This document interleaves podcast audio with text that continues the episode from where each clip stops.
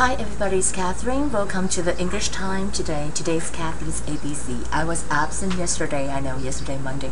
I was very busy because we started a new studio and we have to try it out and uh, people, you know, have to clean it. You can't believe it because, uh, you know, the program director or me or the lighting, we just uh, bring the vacuum cleaner or a swab, you know, over there and we're doing this and that. But Today, I would like to talk about the topic is how do you use to with verb or uh, VING. For example, how do you use to go or going?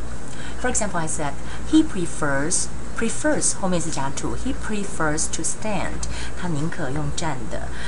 uh, he began standing. Begin begin 的后面要加 v i n g, and then he doesn't mind. He doesn't mind smoking. He doesn't mind. I don't mind. 然后后面要加 v i n g, and um, he learned to jog. He learned to jog. Learn 的后面要加 to 加 verb，或者说 I like jogging. Oh, okay. He learned to jog. He wants to go jogging. He wants to go jogging. OK，注意 wants 的后面也是加 to，可是它又加一个 go go jogging like go shopping. Um, we avoid bumping into each other. Bumping 是撞，we avoid bumping to into each other. 我们 avoid 后面要加 v i n g，就是说我们避免了彼此撞到彼此。 and the vocabularies for today will be frizzy, frizzy, 卷发的 frizzy, frizzy, like this frizzy.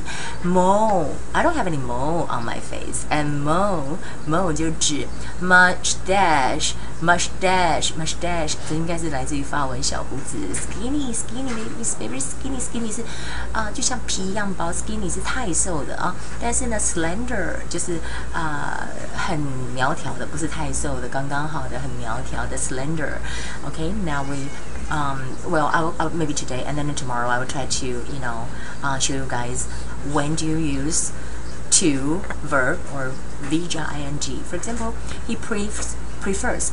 Prefers to. Okay. He prefers to stand. Begin ving he began standing. He doesn't mind smoking. He learned to jog. He wants to go jogging. We avoid bumping into each other. Okay, that would be the English time for today. I hope you have a wonderful um, Tuesday. I'll see you again tomorrow, Wednesday. Okay, bye.